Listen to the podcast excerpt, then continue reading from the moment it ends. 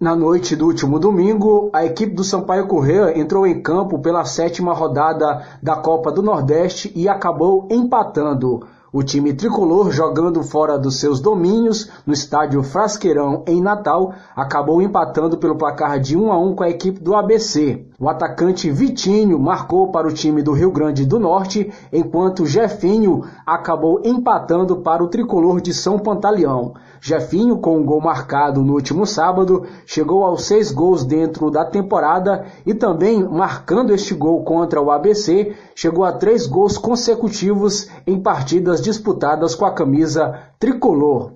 Com o empate, o Sampaio chegou aos 10 pontos conquistados dentro do grupo A da competição e segue sonhando com a próxima fase da competição. Isso porque o time permanece na quarta colocação e ainda com a derrota do 13 ontem para a equipe do Vitória, ajudou com que o Sampaio continue sonhando com a próxima fase da competição, já que o 13 era uma das equipes que poderia ultrapassar o Sampaio Correia na tábua de classificação para a próxima fase do Nordestão. A equipe do Sampaio Correia volta a campo pela Copa do Nordeste somente no próximo sábado, quando encara o CSA de Alagoas no estádio Castelão pela última rodada da Copa do Nordeste a partir das 4 horas da tarde. Falando do rival do tricolor de São Pantaleão, no caso o rubro-negro Fabrilense, o Motoclube de São Luís, o time acabou anunciando no decorrer da semana algumas dispensas, porém, já na quinta-feira e na sexta-feira anunciou reforços para a sequência da temporada de 2021. O time rubro-negro acertou a contratação do atacante Clebson Feijão